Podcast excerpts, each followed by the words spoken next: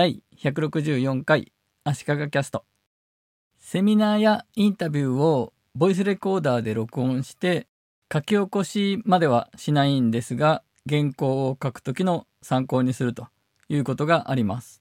そういう時に録音した後のどうやって聞くかのワークフローがまだ確立してないんですね。ボイスレコーダーを USB で Mac につないで Mac にファイルとして保存して MP3 ファイルか Web ファイルなんですがこれダブルクリックすると iTunes で開いてしまって慌ててライブラリから削除するんですがまあ開けるアプリはいろいろあるんですが VLC というアプリかクイックタイムプレイヤーで開いて聞くということが多いです。特に VLC は再生速度を細かく変えられたり少し進むとか少し戻るとかいう機能もあって便利だと思うんですがあまり使い込んでないんで慣れてないんでショートカットとかもあまり覚えてないのでそんなに気に入ってるというわけではありません。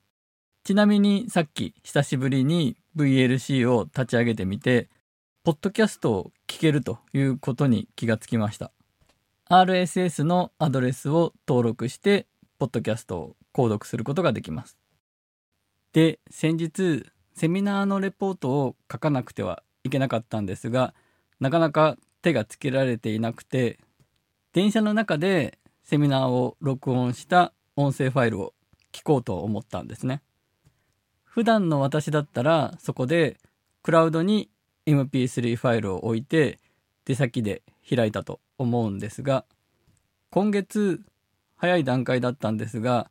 1日に15ギガもギガを使ってしまうというミスを犯しましてクラウドを使わずに AirDrop で Mac から iPhone に音声ファイルを移すことにしました。データ通信容量の話にちょっとそれますが、妻が2ヶ月前くらいにやたらに容量ギガを使ってしまったんですね。で、これは設定メニューのモバイル通信のところの一番下にある iCloud ドライブのチェックが入っていたんで Wi-Fi じゃない時にも iCloud ドライブでデータをバックアップ取るようになってたんですね。そして電車に乗った時に私と一緒だった時なんですがすごく声のいい車掌さんでイケボの車掌さんと我が家では呼んでるんですがその時京葉ライナーというのに乗っていて新幹線のように進行方向に椅子が並んでる状態なので他のお客さんの目もあまり気にならないので動画を撮ったんですね。イケボの車掌さんの声を録音するために。で、その動画を iCloud にモバイル通信状態でバックアップしたことでいっぱいギガを使ってしまったということでした。で、その一件があって妻がデータ容量を気にするようになって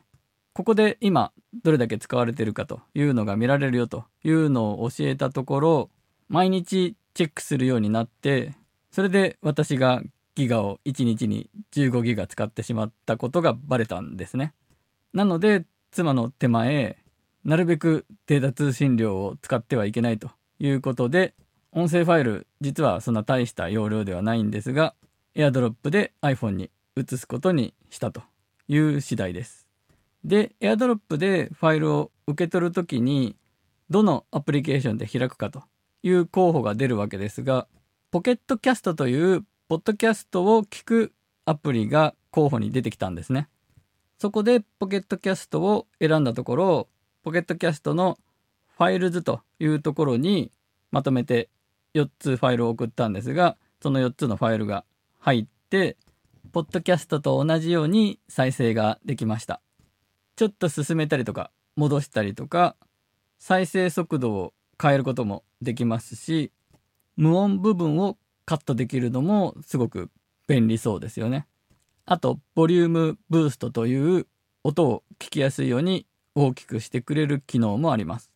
ちなみに同じポッドキャストを聞くアプリのオーバーキャストはファイルを開けないみたいですし、アンカーの場合は、ポッドキャストを配信するための素材として読み込まれるので、再生して便利ということはありません。